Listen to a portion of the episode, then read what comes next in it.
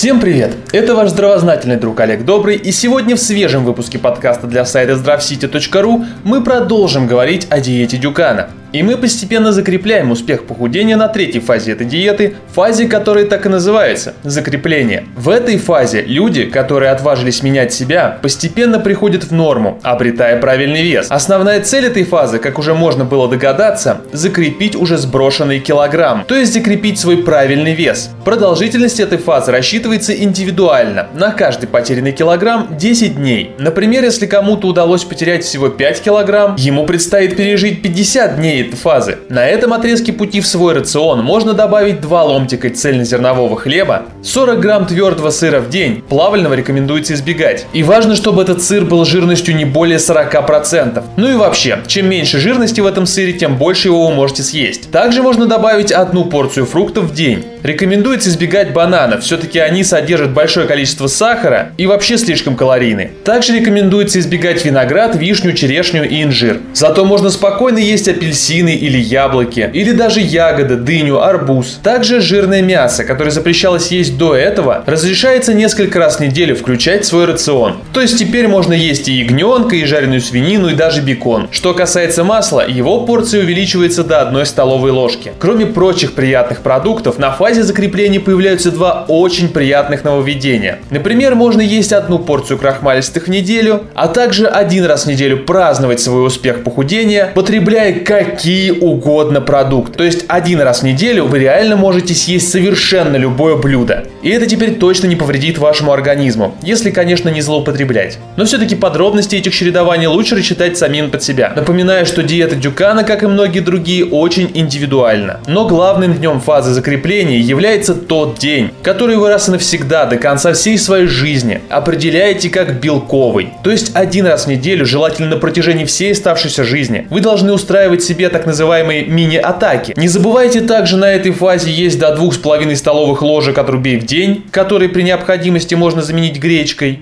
Ну и ежедневная прогулка теперь должна продолжаться не менее 25 минут в день. И это должно быть вашей обязательной нормой на всю оставшуюся жизнь. В общем-то, тех, кто дошел до фазы закрепления, можно смело поздравить. Вы уже победитель. Осталось совсем чуть-чуть.